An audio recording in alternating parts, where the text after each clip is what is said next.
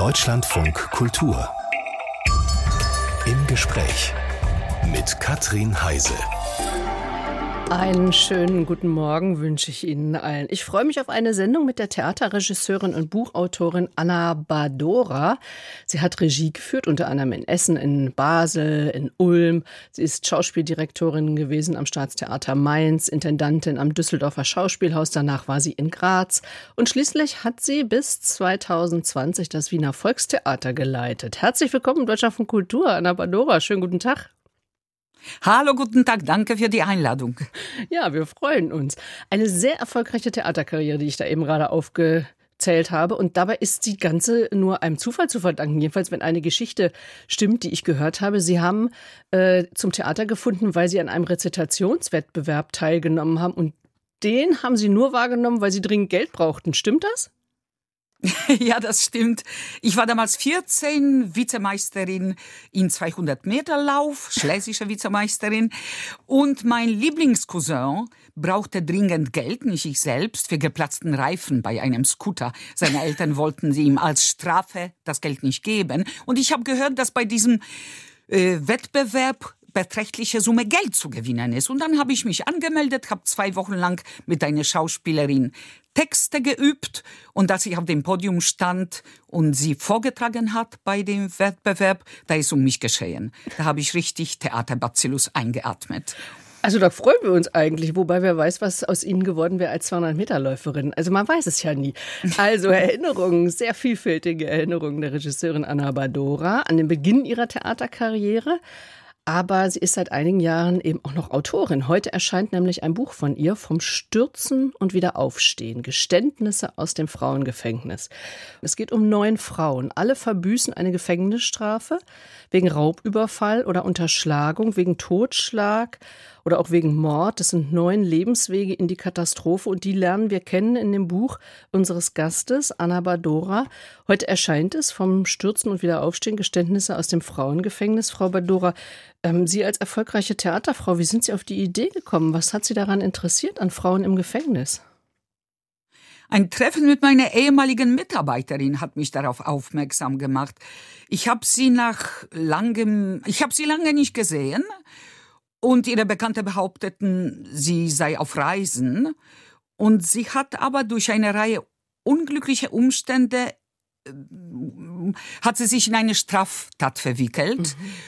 und erzählte von ihren Problemen mit der Resozialisierung, suchte gerade dringend nach Beschäftigung, als ich sie traf und äh, redete auch äh, von äh, Stigmatisierung. Das hat mich alles sehr aufmerksam auf das Thema gemacht. Und Sie haben was angesprochen, was, äh, was sich meiner Meinung nach durch diese neuen Lebenswege durchzieht. Ähm, Sie sagen, das war eine Frau, die Sie aus dem ganz ihrem ganz normalen Leben kennen. Und das trifft man bei Ihnen in dem Buch auch häufig. Das sind äh, Lebenswege, die zum Teil sehr vielversprechend losgegangen sind. Konnten Sie erkennen, wo da eigentlich so ein Kipppunkt ist, wo es in die andere Richtung gekippt ist? Naja, es sind fast alle Frauen, die nicht aus Brennpunkt Familien kommen, wie man da sagt, nicht aus kriminellen Milieu, sondern eigentlich als unsere Mitte, aus Mitte der Gesellschaft, mhm. als sogenannten anständigen Familien. Äh, ja, wo der Kipppunkt ist, unterschiedlich, aber aus ähnlichen Wurzeln kamen die. Erstaunlicherweise ähm, aus Prägungen, die eigentlich was Gutes bedeuten, in der Gesellschaft geschätzt werden. Zum Beispiel, sie sind alle sehr konservativ erzogen worden. Mhm in einem Glaube, dass ihre eigenen Bedürfnisse nicht zählen, sondern das gute Funktionieren. Äh, sie sollten immer funktionieren lernen äh, für ihre Familien, für die Gesellschaft, für die anderen. Und äh, diese wahnsinnige fast Eifer, mhm. mit der sie versuchten, das wirklich zu realisieren, gut zu funktionieren, für anderen da zu sein, wurde oft eine Feder ihres ja, Abrutschens, mhm. wenn ich mhm. das so sagen kann. Ja, äh, äh, das kann man auch dann ganz gut nachvollziehen. Sie erzählen oder lassen sich die Lebenswege ja erzählen von diesen Frauen. Ähm, selbst erfolgreiche Frauen im Fall einer Krise ist mir aufgefallen, bauen dann nicht auf sich selber, sondern also glauben nicht ihrer eigenen Analyse, ihrem eigenen Gefühl, sondern eben, wie sie das eben aufstellen, den Umständen, überkommenen Rollenbildern oder brutale Männer spielen eine, eine Rolle, die da die Katastrophe bringen. Ähm, was schließen Sie daraus, dass das eben auch ja Frauen aus der Mitte, dem erfolgreichen Frauen genauso passiert, dass sie offenbar nicht gefeit sind davor? Alle diese Frauen nehmen für Misserfolge Schuld auf sich. Keine von denen in irgendeinem Punkt ihres Lebens der sich wirklich überschlagenden Ereignisse war imstande zu sagen, stopp, so geht's gar nicht. Ich muss zum Arzt oder ich muss stoppen, ich muss was anderes tun. Jeder von denen war der Meinung, sie muss noch mehr zulegen, mhm. um endlich so zu funktionieren, wie die anderen das erwarten. Jede von diesen Frauen hat nicht auf Signale ihres Körpers geachtet, sondern immer weitergemacht, immer weitergemacht, auch weit über die Grenzen, die eigentlich zumutbar waren. Und das hat nicht, also sich mit Schlafmittel oder mit äh, Schmerzmittel zugedeckt. Die Ärzte haben allzu äh, leichtfertig, zu gerne auch Opiaten verschrieben, bei Rückenschmerzen, bei Depressionen. Und die Frauen haben das reichlich genommen, bis zu den Punkten, wo sie eigentlich nicht mehr richtig sie selbst waren. Mhm. Man hört es jetzt auch schon, was Sie erzählen, äh, das ist ein sehr, sehr ehrliches Buch, sehr, sehr ehrlich und auch schonungslos von diesen Frauen. Wie haben Sie die Frauen gefunden? Wie haben, die, wie haben Sie das Vertrauen bekommen, dass die Ihnen solche Geschichten erzählen? Das war nicht ganz einfach. Ich habe erst mal in Deutschland habe ich angefangen, Nordrhein-Westfalen, habe ich mich an Gefängnisdirektorinnen, Direktoren gewandt, mit der Frage, ob sie sowas erlauben würden. In Deutschland entscheiden sie über Erlaubnisse, über Zugang zu Insassinnen. Ähm, die haben jeweils zuerst in Köln und Willig II äh, haben mir eine Projektleiterin, einen Projektleiter zugewiesen und mit der Person habe ich dann längere Gespräche geführt, beschrieben, was für Profil, wenn man das so nennen kann, ich gerne hätte.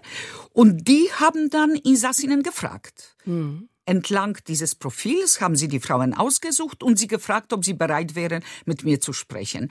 Und natürlich war das alles nicht so einfach, allein reinzukommen in äh, Gefängnisse. In Deutschland heißt das geschlossene Anstalten, äh, also keine Freigängerinnen, mhm. äh, sondern wirklich äh, keine psychische Anstalten, sondern Gefängnisse, wo man über Schleusen, über Sicherheitsmaßnahmen reingehen darf. Umso weniger kann man sich vorstellen, wie man da so ein Verhältnis entwickelt, dass man einem dann solche Geschichten erzählt. Ne? Sie müssen oft hingegangen sein, wahrscheinlich. Ja, sehr, sehr oft. Ich saß im Büro. Ich habe natürlich Glück gehabt, dass ich eine ganz wunderbare Partnerin gewonnen habe, die Psychologin, leitende Psychologin im Willig II.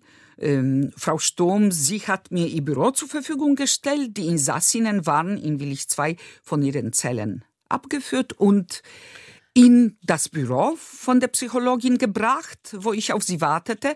Die ersten Gespräche waren ein bisschen verkrampft.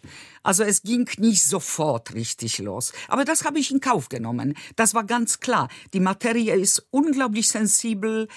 Man muss auf so viele Dinge aufpassen, auf Opferschutz, auf Schutz der Familien der Täterinnen.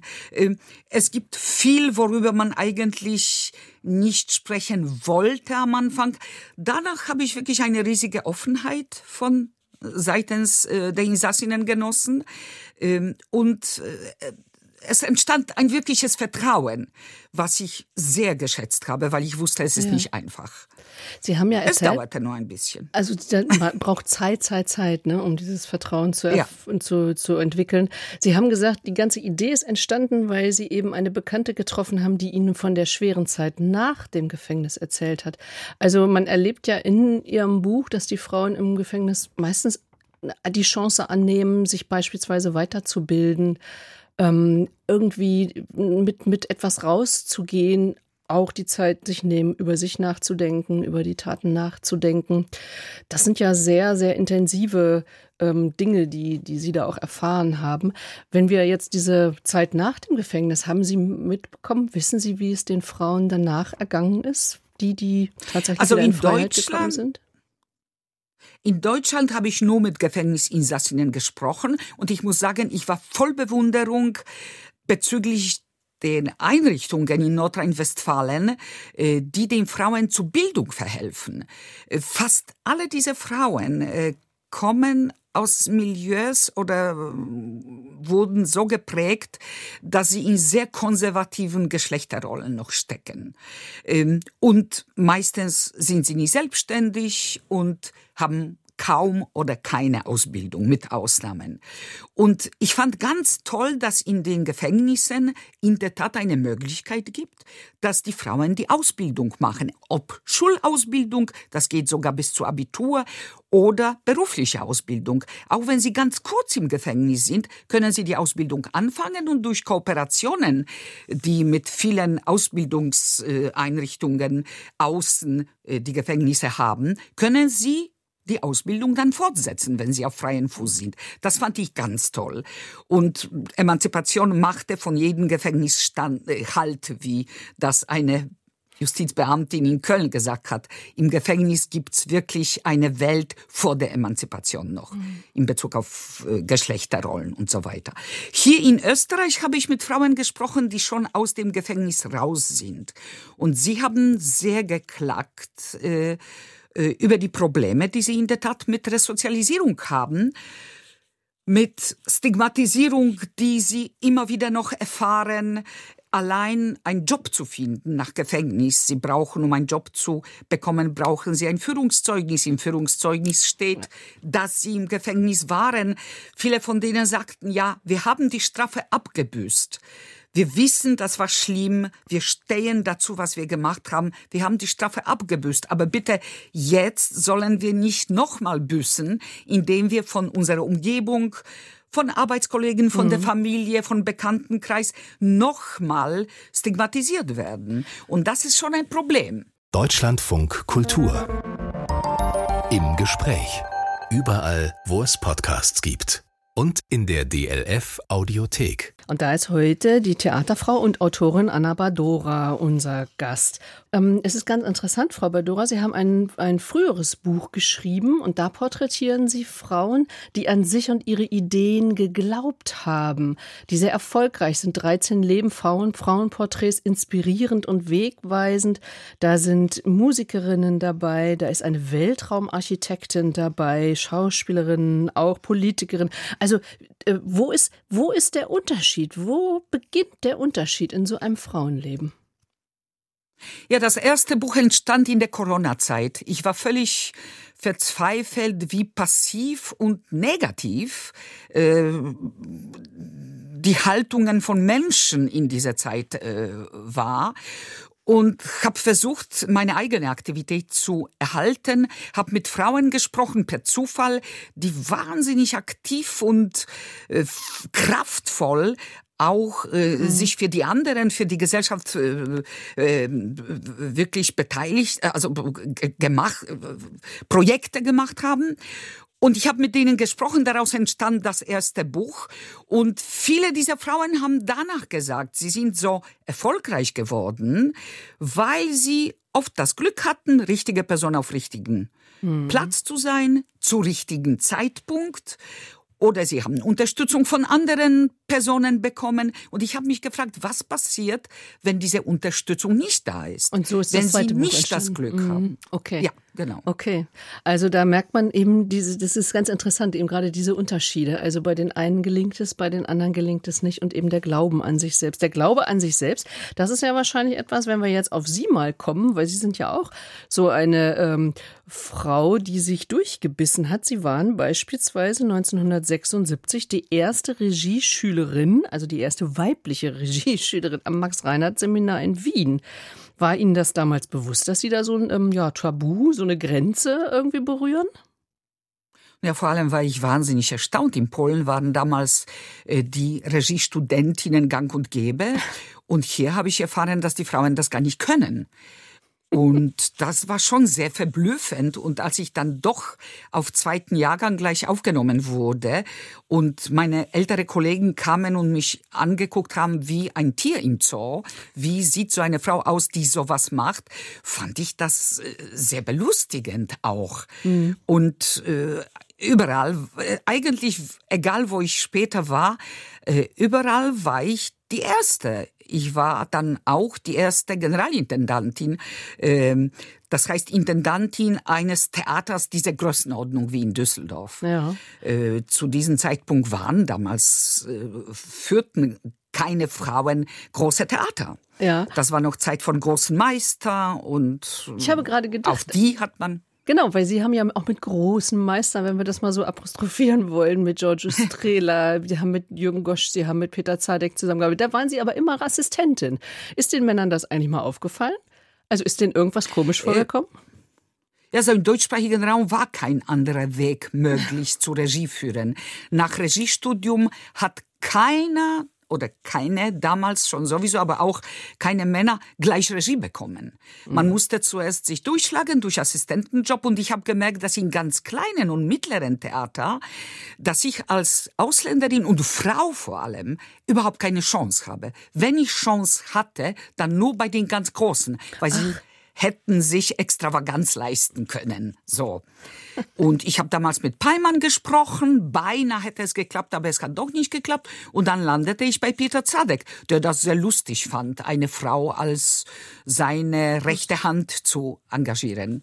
Wenn man die Situation auch mal ein bisschen deutlicher machen will, weil das fand ich echt äh, heftig, als ich gelesen habe, um ein Engagement nicht zu gefährden, haben Sie damals Ihre Schwangerschaft verheimlicht und Ihren Sohn ja. heimlich bekommen. Ja. Äh, das war damals sehr schwierig. Ich habe, muss ich gestehen, mit gewissen Neid Interviews, ähm, die etliche Jahre später passierten, mit Karin Bayer gelesen. Mhm. Äh, die, die hat erzählt, wie sie mit ihrem Kind umging. Das fand ich großartig, ganz, ganz toll. Ich habe noch meine Schwangerschaft versteckt. Winter, dicke Pullis. Ich ging noch zu Empfängen und habe mit meinem Bruder geübt, wie ich mich zu setzen habe, dass man keinen Bauch merkt. Und alle dachten, ich bin auf Südsee. Ich habe vorher so Reisen unternommen. Und da habe ich gedacht, es ist eine meiner Südseereisen, Segelreise. Und als ich dann im Münchner Kammerspiele erschien äh, zu Gesprächen. Ich habe danach Inszenierung dort gehabt. Haben alle gesagt, ja, man sieht sofort, woher du kommst. Ich habe einfach ein paar Sonnenbankstunden genommen vorher.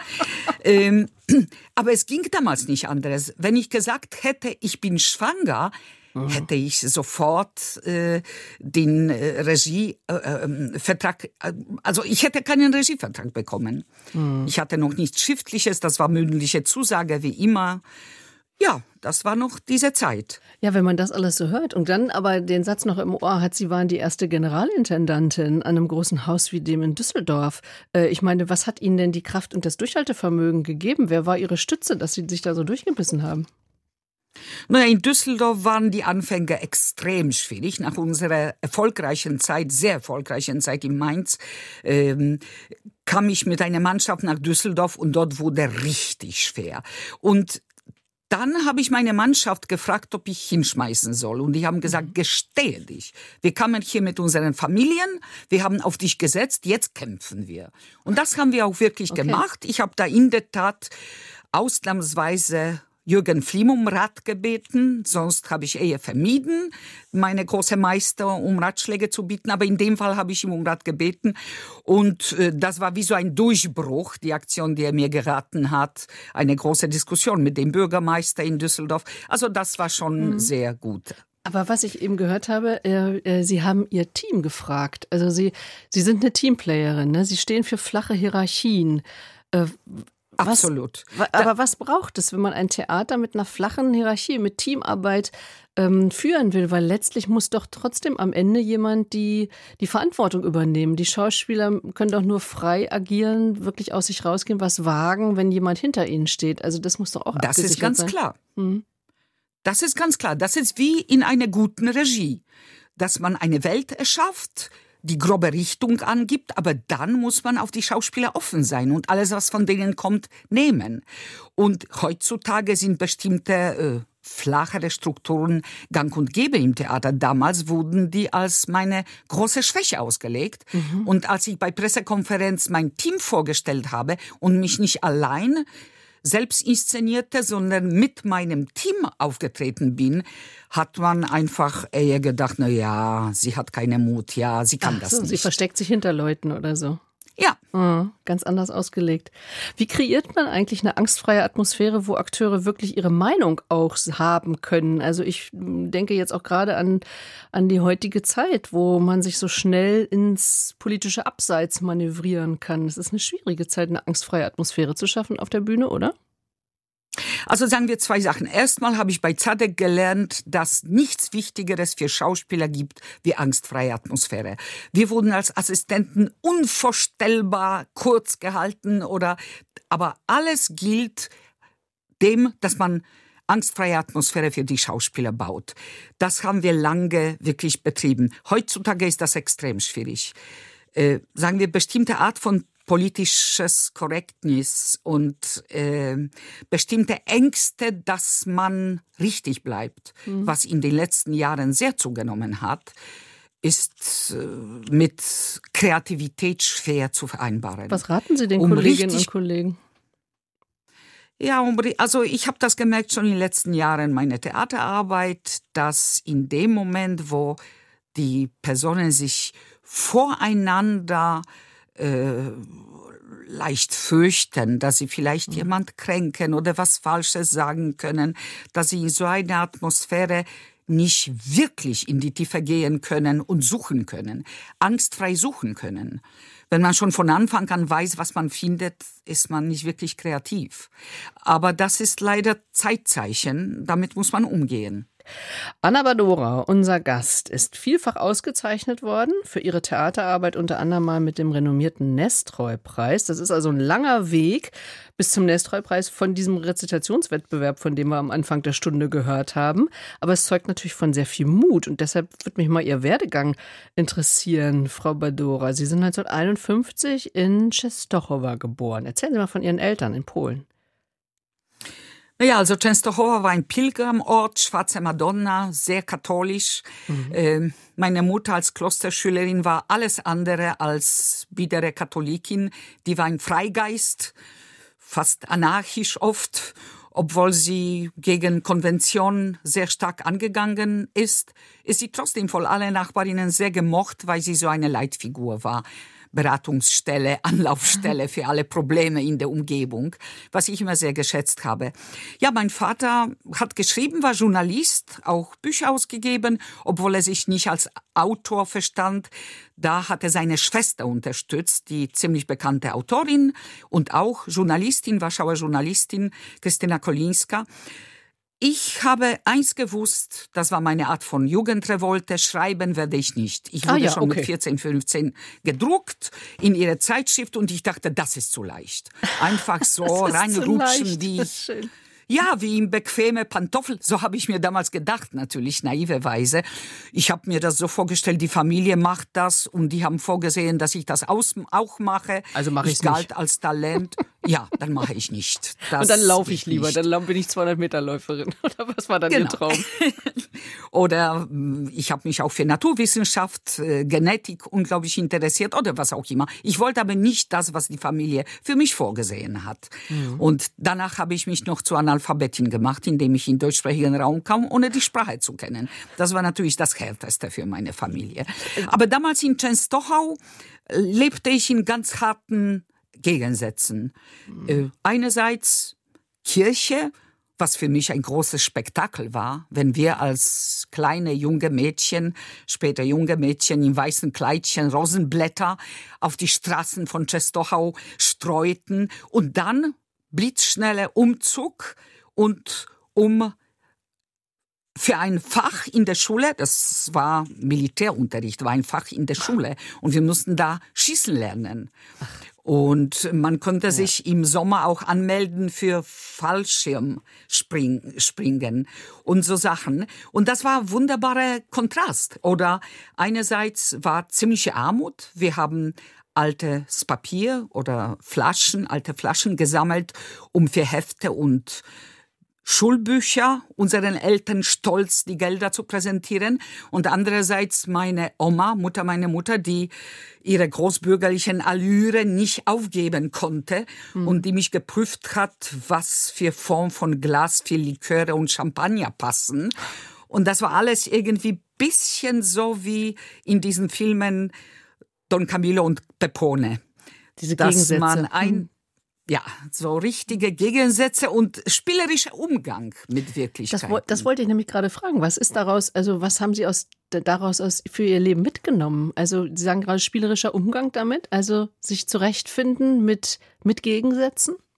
Alles nicht so ernst? Ja, damals, ja, damals war es so, dass diese Gegensätze nie so wirklich ernst genommen wurden. Kaum jemand in Polen glaubte an Kommunismus. Deswegen dieser Vergleich zu Film. In unserer Klasse waren 30 Kinder, Jugendliche, aber nur Vater von einer Freundin von mir glaubte richtig an Kommunismus und gehörte aus Überzeugung zur kommunistischen Partei. Und wir haben das akzeptiert, aber wir haben das bisschen wie so ein Freak, sie behauptet, sie angesehen. Ja, okay, der Vater glaubt daran. Sonst haben wir alle Witze gemacht und unsere Eltern natürlich haben uns schon immer gefüttert mit Vergangenheit. Äh, da, wo, da spielten schon äh, Feindbilder von Deutschen eine ja. Rolle, aber vor allem von Russen auch.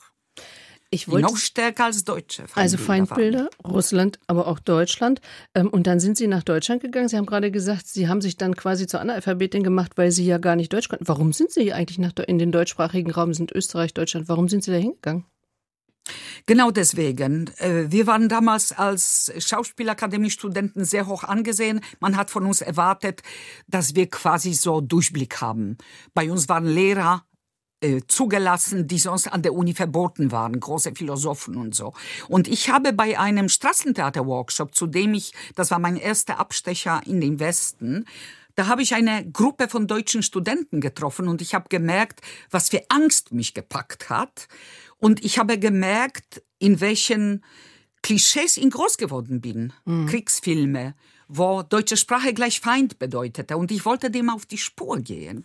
Ich wollte das deutsche Phänomen für mich selbst so ein bisschen durchkauen. Ich wollte nie immer in Deutschland bleiben, nie im Leben. Ich wollte ein Jahr lang am besten nach Deutschland kommen. Das ging aber nicht, weil damals in Deutschland brauchte man ein Visum. Und in Österreich, was visumfrei war, konnte ich einfach ohne Probleme kommen. Ja. Anna Badora. Sie kennt das Leben und die Theater in Deutschland, in Österreich, in Polen, natürlich auch darüber hinaus, aber in diesen drei Ländern ganz besonders. Frau Badora, ich weiß, äh, jeder Mensch ist unterschiedlich, aber wenn ich jetzt mal so nach den Unterschieden frage, gibt es Unterschiede zwischen Deutschen, Österreichern, Polen? Charakterlich, Lebensführung, was weiß ich? Oder sind das Vorurteile, die man hat? Also ich kann nur von meinen äh, Empfinden oder meinen Gefühlen aus dieser Zeit, weil damals war alles sehr frisch, äh, reden.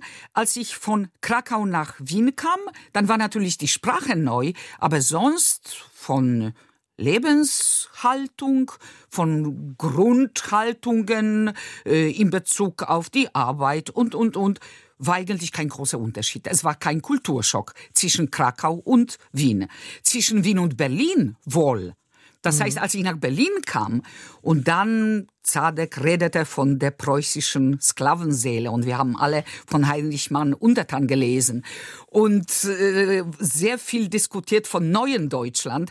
Äh, das war für mich hochspannend und mhm. alles ziemlich neu. Spannend und, und neu, also das heißt, Sie waren neugierig. Ich war extrem neugierig auf alles, was mit Deutschland zu tun hat. Ich war sehr erstaunt, dass diese furchtbare Kriegsklischees dort nicht zu finden waren. Mindestens ich in meinem Milieu habe ich die nicht gefunden. Und dafür aber damals in Berlin was pulsierte, wo man die ganze Nächte durchdiskutierte, wo im Programmkinos die ganze Nächte Filme liefen. Das war noch eine Insel, die Mauer standen. Und äh, wir waren als junge Leute damals bei Zadek auch sehr international aufgestellt, weil da waren auch einige Mitarbeiter aus Frankreich, aus England. Waren, hatten wir die Überzeugung, dass wir die Welt entdecken, dass wir wirklich ähm, plötzlich Lösungen für alles finden. Mhm. Und neue Formen des Lebens und alles neu.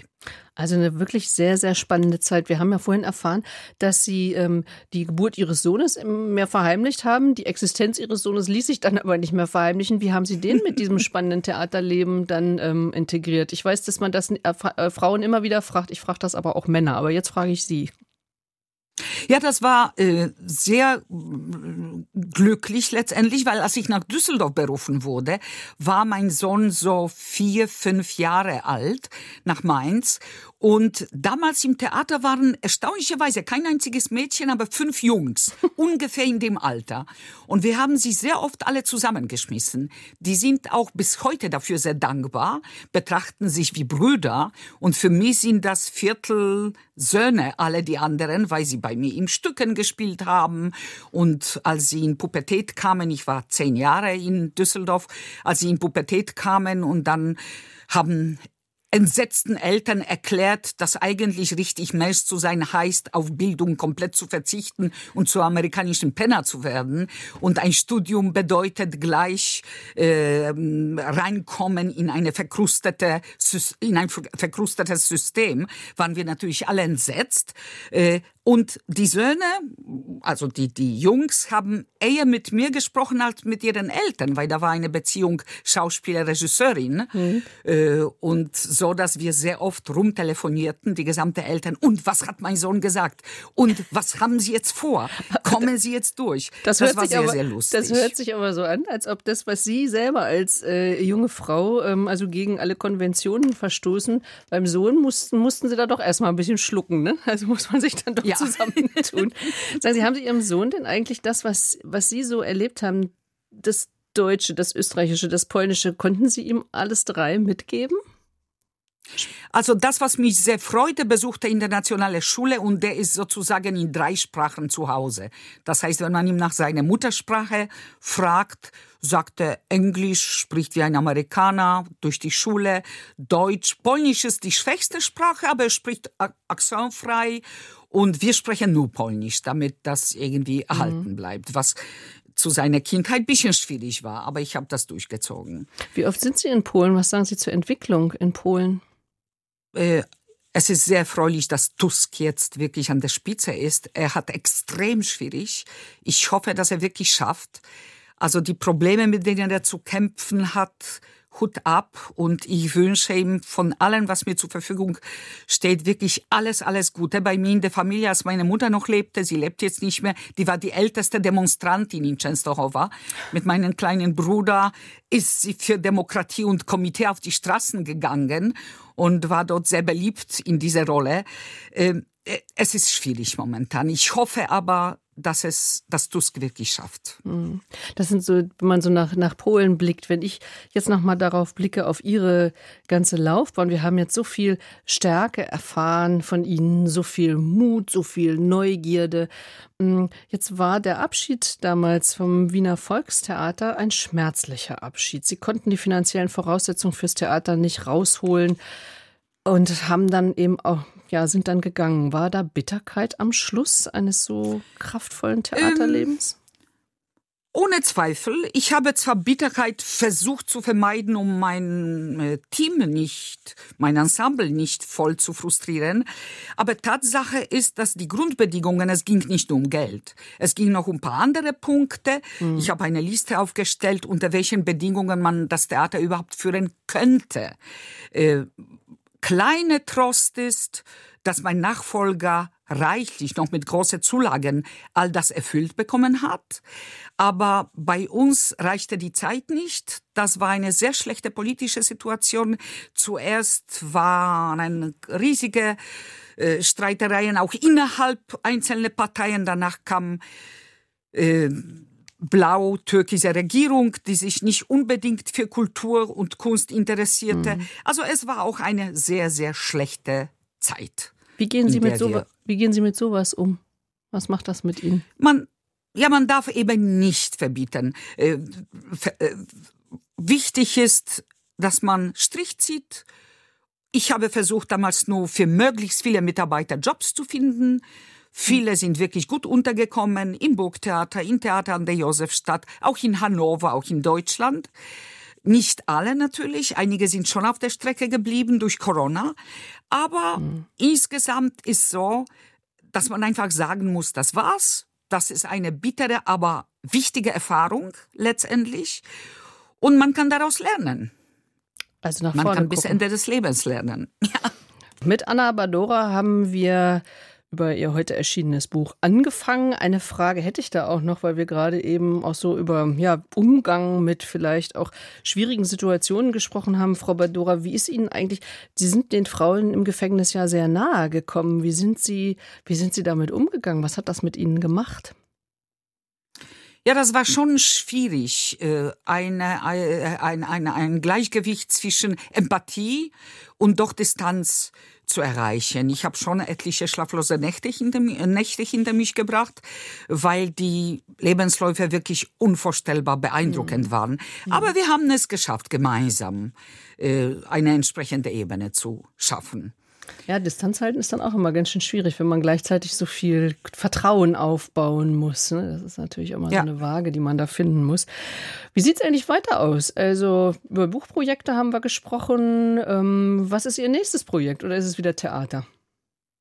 Naja, nachdem ich äh, durch Corona und dann durch Krieg in Russland äh, auf etliche internationale Projekte durch Europäische Theaterunion verzichten musste, bin ich auch mit dem Theater ein bisschen auf Distanz gegangen.